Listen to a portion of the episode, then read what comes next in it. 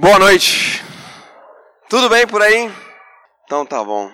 Minha oração nessa noite é para que Deus abra o nosso coração para a esperança que flui do trono da graça do nosso Deus para as nossas vidas. Pai, nos ajuda agora nesse momento, Pai. Abrir a tua palavra, olhar para ela com o coração aberto, Deus, e tirar lições para a nossa vida, Pai que não seja mera teoria, mas sim que seja prática e uma prática viva na vida de cada um que está aqui. Começar em mim, na minha vida. Eu preciso, Pai, renovar a minha esperança, a minha fé.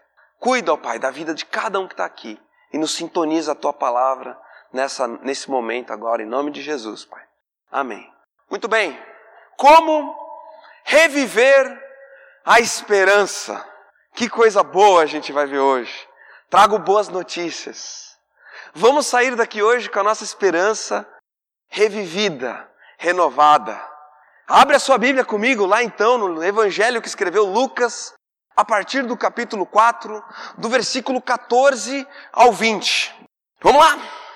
Jesus voltou para a Galiléia no poder do Espírito, e por toda aquela região se espalhou a sua fama. Ensinava nas sinagogas e todos o elogiavam. Ele foi a Nazaré, onde havia sido criado, e no dia de sábado entrou na sinagoga, como era seu costume, e levantou-se para ler. Foi-lhe entregue o livro do profeta Isaías. Abriu e encontrou o lugar onde estava escrito: O Espírito do Senhor está sobre mim, porque ele me ungiu para pregar boas novas aos pobres. Ele me enviou para proclamar liberdade aos presos e recuperação da vista aos cegos, para libertar os oprimidos e proclamar, e proclamar o ano da graça do Senhor. Então ele fechou o livro, devolveu ao assistente e assentou-se. Na sinagoga, todos tinham os olhos fitos nele. E ele começou a dizer-lhes: Hoje se cumpriu a escritura que vocês acabaram de ouvir. Amém? Amém? Gente do céu, isso aqui que eu acabei de ler é a proclamação da nossa República. Sabe que sexta-feira foi o, feriado da proclamação da República, né? A gente nem sabe o que é a proclamação da República, a gente nem lembra direito. Mas foi feriado. A gente sabe que ficou em casa na sexta. Isso aqui que eu acabei de ler é o núcleo da nossa fé cristã. Isso aqui que eu acabei de ler para vocês é o cerne do que nos coloca de pé todas as manhãs. É a esperança que brota na nossa mente. A vida colocada diante de nós de Jesus Cristo. Quem Ele é na essência dele. E eu tenho visto um mundo hoje desesperançoso. Um mundo que está meio perdido. Eu tenho caminhado por aí, enquanto eu navego pela internet ou quando vejo as pessoas na rua, eu tenho visto olhares perdidos pessoas que estão assim, tipo aquele leão da UX. Você lembra do leão da UX lá de Caxias? Como é que ele. Você lembra do brilho do olhar daquele leão? Parecia que não sabia se estava vivo, se estava morto. Uma fera poderosa como um leão que ficou ali quase morrendo, desesperançoso. E eu tenho notado que aquele mesmo olhar que estava naquele leão está espalhado por, por Bento Gonçalves, espalhado no olhar de muita gente. E eu fico me perguntando por que será. E eu, quando eu estava preparando esse estudo, e sabe que quando o processo de preparar um estudo para mim, ele é sempre complicado porque eu tenho muita coisa para falar. E é difícil até separar o que, eu, o que eu vou falar. Daquilo que Deus tem colocado no meu coração nos últimos tempos. Mas eu lembrei de um cara. Você lembra desse cara aqui? Alguém lembra dele? Alguém lembra? Quem que era? De repente, esse é o Gil Gomes. Ele, ele contava as histórias assim. O Gil Gomes, ele já morreu, tá? Morreu no ano 2017. Mas ele iniciou a carreira dele no rádio. E o, o que ele fazia no rádio? Ele narrava as histórias mais macabras que existiam. Do homem que simplesmente desapareceu do nada. Imagina o homem todo dia ia trabalhar e do nada ele desapareceu. E as narrativas do Gil Gomes, ele falava assim, não sei quem lembra, era uma narrativa pesada. E quando eu era criança, eu ouvia aquelas histórias e na minha mente ia tocando tudo aquilo que Pintava-se na minha mente o quadro daquela realidade descrita pelo Gil Gomes. Uma realidade terrível. Hoje o Gil Gomes não existe mais. Mas existem outros Gil Gomes hoje em dia, né? Alguém tem. Não vou nem perguntar quem assiste. Mas existe outros proclamadores da desesperança, pintando um quadro diante de nós de que a coisa está indo de mal a pior, de que não há motivos para viver, de que afinal de contas, por que se arriscar por esse mundo? Por que sair de casa? Se o mundo é tão perigoso, é tão cruel. E a nossa percepção da realidade vai se amoldando de acordo com esse quadro que é pintado. Proclamadores da desesperança, proclam... meios que comunicam a morte. E muitas vezes nós estamos nos alimentando dessa desesperança. Fabrício, na minha casa a gente não assiste TV. Isso aí, que, que canal que passa isso? Eu nem sei que canal que passa. SBT? Record. Record. Lá em casa, Fabrício, a gente nem assiste esse tal de Cidade Alerta. Mas falaram para mim que o tal do filme do Coringa que era bom, que eu tinha que ver. Várias pessoas me indicaram. Pessoas me ligaram para falar que eu tinha que ver. Eu falei, não é possível, será que esse negócio é bom? Vou ver. Fui. Gente do céu. Que vontade de levantar e sair. Hoje talvez eu vou apanhar aqui né? Teve gente que gostou. Sinceramente, eu achei um dos piores filmes que eu já assisti. Sinceramente, um dos piores filmes que eu já assisti. Sabe por quê? Porque afinal de contas, você assiste esse filme e no final dele, você sai pior do que você entrou. No final desse filme, o filme ele vai ele pega o espectador pela mão e vai conduzindo ele para uma narrativa. Numa narrativa que vai pintando uma realidade. E sabe o que me chama a atenção desse filme? 14 indicações ao Oscar. 14 indicações ao Oscar. Sabe por que eu não gostei desse filme? Pelo mesmo motivo que eu jamais vou aprovar um filme pornográfico. Sabe qual é o problema do filme pornográfico? Porque o filme pornográfico ele é abusivo. Em que sentido? Ele pega, relata um abuso, mas mesmo que você não se dê conta disso, mas aquele que está assistindo a um filme pornográfico, ele está sendo abusado também a mente dele está sendo consumida enquanto ele consome aquele conteúdo. E quando eu me deparei com esse filme, eu percebi esse mesmo abuso. Das pessoas que vão ali ao cinema, assistem uma narrativa, e em algum ponto daquela narrativa você se identifica com o personagem que está passando as piores calamidades. Nisso eu me identifico. Por exemplo, quando eu assisti o filme, eu lembrei de quando eu sofri algumas vezes bullying na escola. Várias vezes eu sofri bullying. E você se identifica, e no final, a mensagem que fica nas entrelinhas é que o mundo é esse caos mesmo. No final, o que fica no filme é uma mensagem de desesperança. E a pessoa que assiste, ela sai pior do que é o que ela entrou. E sabe que essa, uh, nós temos que tomar muito cuidado, meus queridos com aquilo que, com as mensagens que a gente alimenta, que a gente coloca para dentro de nós. Muitas vezes a mídia, ela traz nela essa mensagem de desesperança que acaba moldando muito do nosso jeito de ver o mundo. Sabe que a nossa mente muitas vezes ela se apega mais ao lado negativo das coisas do que ao lado positivo. Nós temos um instinto para pensar que a realidade ela é pior do que o que ela realmente é, sabia? Isso fazia muito sentido quando nós vivíamos no meio da floresta. Posto que a maioria de nós aqui nunca precisou enfrentar os perigos de uma floresta. Nos perigos da floresta, os nativos eles têm que identificar os perigos. Hoje em dia a gente não tem mais essa necessidade, mas na nossa mente ela trabalha muito, enfocando a desesperança, enfocando o lado negativo. Olha que interessante isso. Nos últimos 20 anos, a população mundial vivendo em extrema pobreza.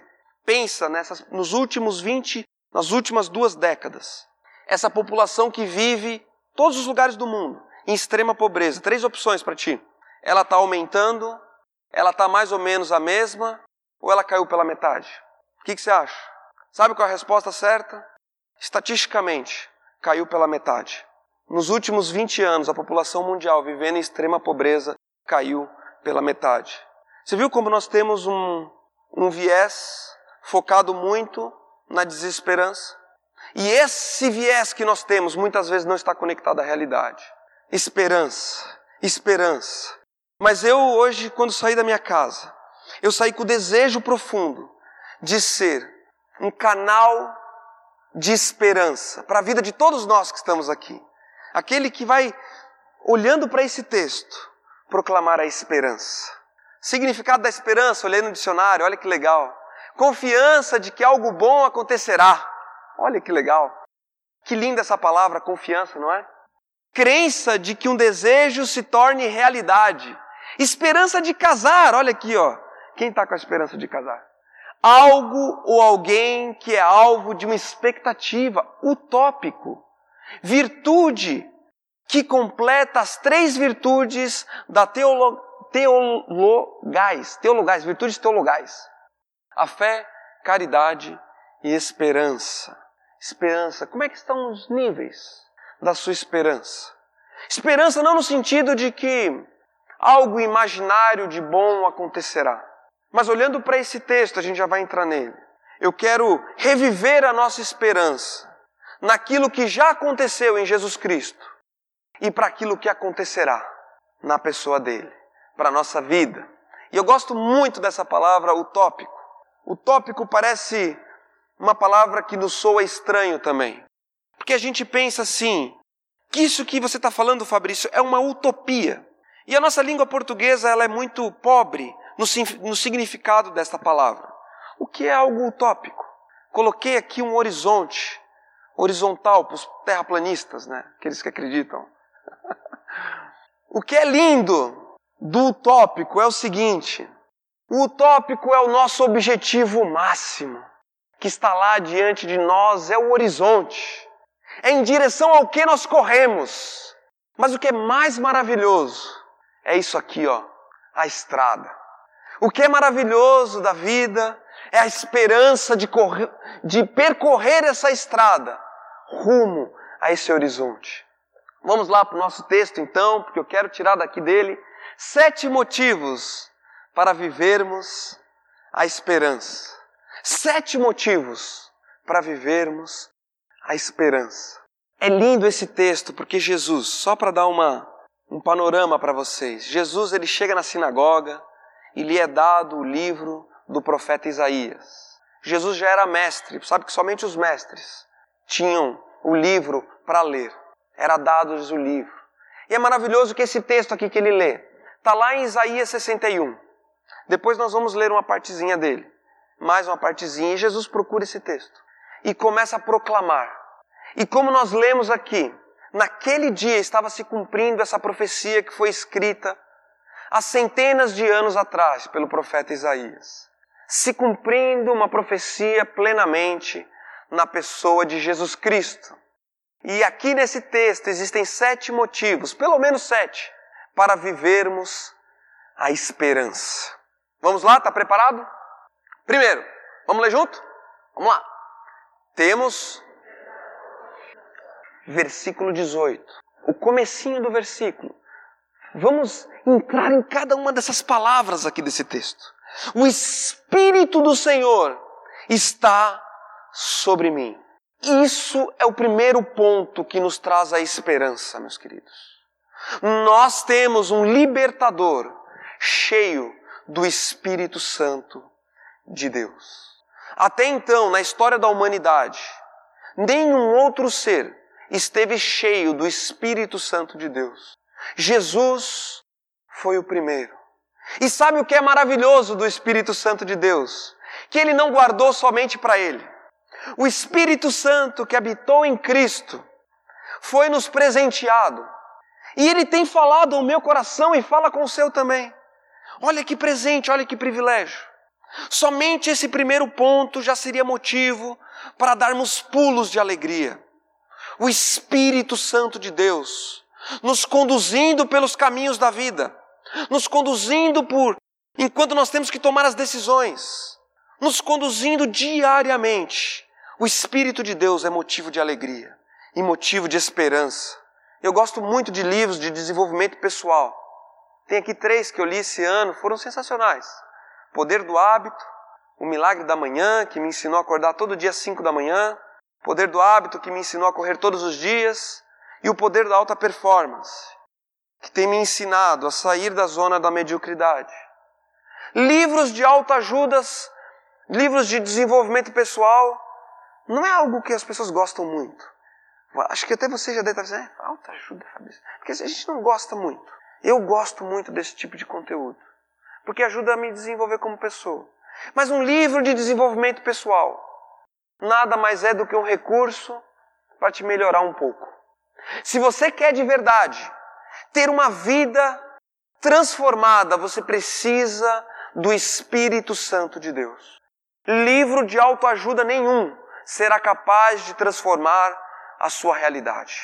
Conselheiro nenhum que não esteja dando um conselho baseado na orientação do Espírito Santo de Deus não terá o poder de transformar a sua vida. Somente o Espírito Santo de Deus conhece o nosso coração e pode nos transformar. As pessoas que não têm o Espírito não aceitam as verdades que vêm do Espírito de Deus, pois, pois lhes parecem absurdas e não são capazes de compreendê-las, porquanto elas, elas são discernidas espiritualmente. Existem aspectos da vida que o Espírito Santo de Deus nos dará discernimento. Como está a sua relação com o Espírito Santo de Deus? O Espírito Santo que habitava no coração de Jesus, que lhe foi presenteado. Como você tem se relacionado com ele? Ele é motivo da sua esperança? Ele é motivo da sua alegria, da minha alegria? Segundo, vamos lá o segundo? Juntos! Barbaridade. Segundo, olha a continuação do versículo 18. O Espírito do Senhor está sobre mim, Jesus fala, porque ele me ungiu para pregar boas novas. Sabe o que significa a palavra ungido? Ungido é um termo do povo de Israel. Quando ia se ungir um rei, consagrar um rei. Tá vendo só? Acordou? O profeta vinha com um chifre cheio de óleo e derramava sobre a cabeça da pessoa que seria o rei. Isso aconteceu sobre o rei Davi, que ele foi ungido, escolhido por Deus. E as boas novas é o reinado de Cristo. Você sabia que Cristo reina? Lá em Gênesis, logo no comecinho da Bíblia, diz o, o chamado proto-evangelho, que é a primeira pincelada a respeito do evangelho, que diz que a serpente morderia o calcanhar do filho da, da Eva, só que aquele filho pisaria a cabeça. Tem isso lá em Gênesis capítulo 3. E já era um sinal de o reinado de Cristo se estabeleceria a partir do momento que ele morresse e ressuscitasse. Cristo morreu e ressuscitou, e ele reina, ele reina. E o reinado de Cristo é as boas novas. Nós temos esperança porque Cristo reina. Nós temos esperança porque a nossa vida não está entregue à mão de homens, não está entregue à mão do inimigo, está entregue nas mãos de Cristo, que é o nosso Rei. E Ele reina, isso nos é motivo de esperança. É muito legal esse termo, boas novas, porque naquela época, os imperadores, as pessoas ficavam na expectativa das boas novas do imperador. O imperador trazia uma notícia, por exemplo, de que nós conquistamos mais um reino, mais um império. Ou uma notícia de que os impostos diminuiriam. E as pessoas ficavam na expectativa dessas boas novas. E Jesus usa a mesma palavra, dizendo: Eu vim trazer boas novas de verdade. Ele tira, Jesus tira os olhos das pessoas somente para a vida terrena. E as boas novas vão muito além de conquistar novas fronteiras, de ganhar mais dinheiro e de viver uma vidinha melhor. As boas novas são boas novas capazes de trazer eternidade ao lado de Deus. E essa eternidade ao lado de Deus nos é motivo de esperança. Terceiro, vamos juntos? Somos alvo do amor de Deus. Terceiro motivo de esperança. Olha aqui que legal. Porque ele me ungiu para pegar as boas novas aos aos pobres, aos pobres. Nós somos o alvo do amor de Deus. A esperança está no fato de que Cristo olhou para a nossa pobreza e disse: Eu amo aquele Fabrício que é pobre. Pobre não no sentido da quantidade de dinheiro que eu tenho no banco, mas pobre no meu espírito. Um espírito que, por causa dos seus próprios pecados, está condenado ao inferno. E Cristo olha para a minha vida e olha para a sua e fala: Você é o amor, você é o alvo do meu amor. E eu me lembrei nesse texto daquela passagem, Lucas 18, do 9 ao 14, onde havia o fariseu e o publicano. E o fariseu ele chegava ali diante de Deus, orgulhoso da sua religiosidade. Em outras palavras, ele se achava rico diante de Deus. Eu sou o cara, Deus. Eu sou merecedor do teu amor. E por outro lado, Cristo conta nessa parábola que o publicano estava ali, batia no peito. O publicano era um cara que tinha muitos pecados, que tinha feito muita coisa errada, mas ele batia no peito e falava: Deus, ai de mim que sou pecador. E eu coloquei uma imagem de um doutor aqui do lado, porque Cristo veio para aqueles que estão doentes. Se você acha que não precisa de Deus, eu tenho pena de ti. O que será de nós se nós formos deixados simplesmente à nossa própria sorte? Os pobres, boas novas aos pobres. Deus, eu sou pobre, como eu sou pobre? Como eu sou pobre? Sabe por que eu posso dizer que eu sou pobre? Porque eu me conheço. Eu sei, muitas vezes, o que está dentro da minha mente. Eu olho para a minha vida, para aquilo que às vezes eu me debato nos meus pecados, e eu vejo a minha pobreza diante de Deus. E muitas vezes eu falo para Deus, Deus, só pela sua graça. Olha, já estou eu aqui de novo, fazendo a mesma coisa. Se não for o teu Espírito Santo, ai de mim. E essa pobreza que eu vejo no meu coração me é motivo de esperança. Que já pensou, se dependesse de mim, aí sim não haveria esperança. Quarto, vamos lá, são sete, hein? Quarto motivo, fomos libertos dos pecados que nos aprisionavam. Ele me enviou para proclamar liberdade aos presos. Ele me enviou para proclamar liberdade aos presos. Jesus está declarando essa frase maravilhosa, proclamando liberdade. Se nós nos vemos pessoas pobres, aprisionadas aos nossos pecados, Cristo está falando: Eu vim para te libertar. Eu gosto muito daquela cena do Zaqueu. Até coloquei a foto aqui do, do, Corcunda de Notre Dame. Porque eu acho que o Zaqueu. Lembra do Zaqueu, que é aquele que a Bíblia diz que ele era de baixa estatura? Eu acho que o Zaqueu ele era corcundinha, na verdade. Porque a Bíblia diz que ele também era publicano, que nem aquele que bateu no peito. E os publicanos, eles tinham uma fama de levar vantagem na situação. E para mim, quando eu leio a história de Zaqueu, eu fico imaginando aquele homem que encurvado estava de tanta maldade que tinha feito, de subtrair aquilo que não lhe era devido. E ele não conseguia nem olhar as pessoas nos olhos. E ele se via uma pessoa aprisionada à condição dele. E ele escuta falar de Jesus e que Jesus vai passar. E ele pensa no coração dele: será que esse tal de Jesus não tem algo para me trazer esperança, uma nova vida? Eu quero ouvir o que esse Jesus tem a dizer. E ele sobe na árvore para poder olhar para baixo. Porque Zaqueu era um homem que estava acostumado a olhar para baixo, aprisionado. E ele sobe naquela árvore e ele vai escutando as palavras de Jesus. E as palavras de Jesus vão tocando no coração dele. E ele vai se quebrantando. Ele vai se quebrantando não porque ele era uma pessoa sensível, mas porque o Espírito Santo de Deus já foi lá e começou a quebrantar o coração dele. E quando Jesus para debaixo daquela árvore e fala: Zaqueu, desce daí, porque eu vou jantar na sua casa hoje. Jesus, Zaqueu cai no chão ali, desce daquela árvore, um novo homem.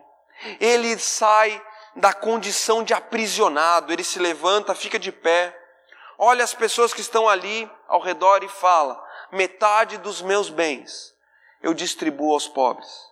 E se eu roubei alguma coisa de alguém, eu vou devolver quatro vezes mais. Uma fé que brotou num coração e que virou atitudes práticas na vida de um homem, isso é liberdade. Um homem que era aprisionado à corrupção, agora tinha uma nova vida. Agora podia olhar as pessoas nos olhos. Não precisava cruzar a rua quando encontrava com alguém que ele tinha subtraído. Você quer liberdade maior que essa? Se tornar uma pessoa digna. Cristo veio me enviou para proclamar liberdade aos presos. E isso é motivo de esperança, meus queridos. Motivo de esperança. Quinto, temos o manual de instrução. Vamos juntos, vamos lá. Temos o manual de instrução que nos possibilita ver e discernir a realidade. Nós temos o manual de instruções. É o que diz aqui, ó, a continuação do versículo. E recuperação da vista aos cegos. Você quer voltar a enxergar? Leia o manual. Leia o manual. Se a mídia e o mundo dissemina a falta de esperança, o nosso manual dissemina a esperança. Hoje de manhã eu terminei de ler a Bíblia, porque eu comecei no começo do ano e eu li aqui o capítulo 21 de Apocalipse. Hoje eu li esse capítulo. E olha como termina a Bíblia. Abre aí, capítulo 21. Diz o seguinte: deixa a mão lá em Lucas. Apocalipse 21. Então vi novos céus e nova terra, pois o primeiro céu e a primeira terra tinham passado, e o mar já não existia. Vi a cidade santa, a nova Jerusalém, que descia dos céus, da parte de Deus, preparada como uma noiva adornada para o seu marido. Ouvi uma forte voz que vinha do trono e dizia: Agora o tabernáculo de Deus está com os homens, com os quais ele viverá. Eles serão seu povo, eles serão seus povos, e o próprio Deus estará com eles e será o seu Deus. Ele enxugará dos seus olhos toda lágrima. Não haverá mais morte, nem tristeza, nem choro, nem dor, pois a antiga ordem já passou. Aquele que estava assentado no trono disse: Estou fazendo novas todas as coisas. E acrescentou: Escreva isso, pois estas palavras são verdadeiras e dignas de confiança. Pode trocar a palavra confiança por esperança. Essas palavras são dignas de esperança. Olha como termina o manual. Uma mensagem de confiança e esperança do novo céus e da nova terra. E quando eu li esse texto hoje de manhã, o relato dessa cidade que desce do céu, o relato daquele rio de cristal que flui do trono de Deus, eu fiquei imaginando. Eu acho que isso aí não é tão literal, mas eu fiquei imaginando na minha vida sendo transformada nessa cidade nova que desce do céu, que é limpa, uma vida que é limpa dos pecados. Eu fiquei imaginando, puxa vida, chegará o dia, pode ser o dia depois que eu morrer, ou até mesmo o dia que eu veja Cristo voltar, onde eu serei transformado numa nova pessoa, como aquela cidade linda, como uma esposa adornada para o seu marido. Esperança.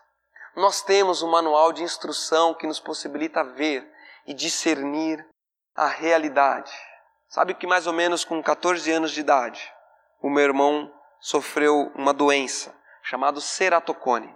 E essa doença naquela época, hoje em dia o tratamento ele está mais avançado, mas naquela época o tratamento não tinha muito o que ser feito. E o, o que acontece com o ceratocone é o seguinte: a parte externa da nossa córnea, que é essa parte aqui do bem da ponta do olho, ela começa a ficar pontuda. Começa, começa a acontecer uma deformidade na nossa córnea. E isso vai mudando a pressão do nosso olho. Até que chega um ponto que esse olho vaza e ele fica branco. E só era possível o tratamento para ele voltar a ver se ele trocasse, fosse removido cirurgicamente essa pelinha, essa córnea, e fosse colocado um transplante de uma nova córnea no olho dele. E ele recebeu o transplante de um senhor que havia falecido e que doou a córnea para ele. E é incrível essa história, porque ele estava cego e voltou a ver. Sabe por quê? Porque ele foi colocado novas lentes através das quais ele pôde enxergar. Você tem usado a lente correta para enxergar o mundo? Ou será que a sua lente está distorcida? Ontem encontrei um amigo meu que ele. Fazia muito tempo que eu não via ele. Amigo não, conhecido. Ele estava com o óculos todo embaçado. É estranho ver uma pessoa com óculos embaçada, né? Dá uma agonia na gente, né? Só que eu não, não tinha muita intimidade com ele, fiquei com vergonha de falar para ele que estava com o óculos embaçado. Me segurei. Mas deu vontade de falar. Dá uma limpadinha nesse óculos. E às vezes, nós, por não lermos o manual, temos o nosso óculos embaçado. Quer um exemplo? Fabrício, Deus está me falando que eu tenho que largar minha mulher para ficar com a secretária. Deus está me falando. E ele já falou mais de uma vez comigo a respeito disso. Até que ponto será que Deus está se equivocando a tal ponto de ter falado uma coisa antigamente, agora ter mudado de opinião? Será que Deus não é mais Deus? Como será que estão tá os nossos óculos através dos quais a gente enxerga o mundo? Porque Cristo diz aqui que ele veio para recuperar a vista aos cegos. Sem Cristo e sem o Espírito Santo e sem a palavra de Deus, sem adentrar nas, nas nuances desse livro maravilhoso, nós ficamos cegos quanto à realidade. Muito bem. Sexto, para a gente acabar, já deu 36. Vamos juntos então? Temos um temos um propósito maior. Porque Cristo fala logo na sequência para libertar os oprimidos. E Cristo ele é as boas novas, ele confia essas boas novas a doze homens, que por sua vez transmitiram as boas novas aos outros doze homens, e assim por diante, e assim por diante, e chegou até nós. E Cristo fala aqui nesse texto que ele veio libertar os oprimidos. E olhando para esse texto, eu olho para a minha vida e olho para essa frase especificamente, o quanto que isso nos dá motivo de esperança porque nós temos um propósito maior: levar essas boas novas, libertar oprimidos. Pessoas ao nosso redor estão oprimidas e Cristo nos tem confiado as boas novas. E isso nos é motivo de esperança, mais do que simplesmente sobreviver, mais do que simplesmente viver um dia atrás do outro, procurando desesperadamente uma promoção no trabalho, como se isso fosse a coisa mais importante desse mundo. Às vezes eu vejo que eu fico nessa roda, nessa roda, que nem aquele ratinho correndo, sabe, na, se exercitando ali. Às vezes eu vejo que eu sou assim. E Cristo olha para minha vida e fala assim: Fabrício, você tem um propósito maior, cara. Saia da sua zona de conforto e proclame as boas novas àqueles que estão oprimidos ao seu lado. Último ponto. Vamos ler juntos para terminar então. Temos um temos um destino final esperançoso. Versículo 19. Cristo fala e proclamar o ano da graça do Senhor. Você sabe o que era o ano da graça para o povo judeu? A cada 50 anos, as terras, os escravos, voltavam, as terras voltavam para aqueles que haviam vendido, e os escravos eram libertos. Liberdade era proclamada, esse era o ano da graça. E é sensacional, sensacional essa visão do que está diante de nós, aquilo que nos espera. Esperança, meus queridos. Vamos lá para onde Jesus estava lendo, Isaías 61. Depois você tem uma tarefa de casa: ler todo o capítulo 61 de Isaías, que é esse texto que Jesus estava lendo. Ele é lindo esse texto. E esse texto fala dessa esperança que está diante de nós, a esperança desse porvir. E termina assim o capítulo 61, a partir do versículo 10, diz o seguinte: É grande o meu prazer no Senhor, regozija-se a minha alma em meu Deus, pois ele me vestiu com vestes salva, da salvação, e sobre mim pôs o manto da justiça qual noivo que adorna a cabeça como um sacerdote, qual noiva que se enfeita com joias. Porque, assim como a terra faz, faz brotar a planta e o jardim faz germinar a semente, assim o soberano o Senhor fará nascer a justiça e o louvor diante de todas as nações. A esperança, meus queridos, diante de nós. Como está o seu coração nessa noite? Esperançoso ou desesperançoso? Eu estava conversando com um rapaz sobre o, o tal do filme do Coringa e, e eu falei para ele: Você acha que o mundo é isso aí que foi pintado nesse filme? Você acha mesmo que o mundo é isso aí? E ele falou: Sabe, Fabrício, que o mundo é bem assim mesmo. O mundo é isso aí, ó. você para para pensar. O mundo é isso aí. Sabe o que eu respondi para ele? O meu mundo não é isso aí. Sinto muito, mas o meu mundo não é. E sabe o que mais? Se você levantar dados e provar para mim por A mais B que há maldade, que há desgraça, que há coisas horríveis acontecendo a todo momento e que há motivo para o caos em cada esquina, mesmo assim, eu decido segurar na mão de Deus e juntos declararmos juntos que o nosso mundo não é esse. Porque eu, Fabrício, não tenho o poder de transformar o mundo, sabia? Nenhum de nós aqui tem. Mas junto com Cristo eu só posso transformar um mundo. Sabe qual é? Sabe qual é? O meu mundo. E eu falei para esse meu amigo. E sabe o que é mais lindo dessa história? Que se você acha que o mundo é esse, eu não sou desse mundo.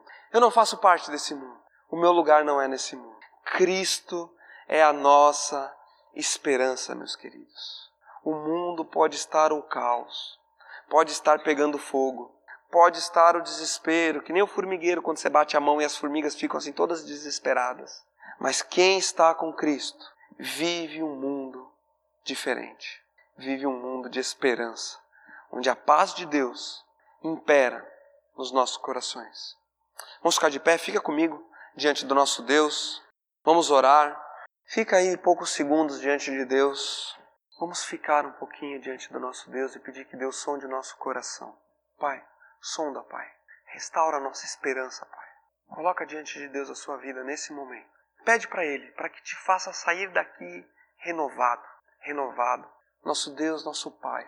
O mundo muitas vezes nos quer vender o conceito de que não há esperança, de que estamos perdidos, Pai.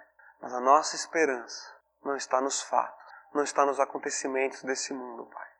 Em nome de Jesus nós nos apegamos àquele que é a fonte de toda esperança, Cristo Jesus, ressurreto. E podemos viver essa vida de esperança pela ação do Teu Espírito Santo sobre a nossa vida. Me ajuda, Pai, porque falar é fácil, viver muitas vezes é mais desafiador, Pai. E eu vou enfrentar dificuldades essa semana, Pai que vão tentar minar a minha esperança. Mas eu clamo a Ti, ó Pai, que o Senhor tenha misericórdia da minha vida. Me ajuda a olhar com um olhar de esperança para seja lá o que acontecer diante da minha semana, Pai. Cuida da vida de cada um que está aqui, ó Pai. Eu clamo ao Senhor. Guarda os corações, Pai. Enche-nos, ó Pai, com Teu Espírito Santo cada vez mais. É em nome de Jesus que eu oro, Pai.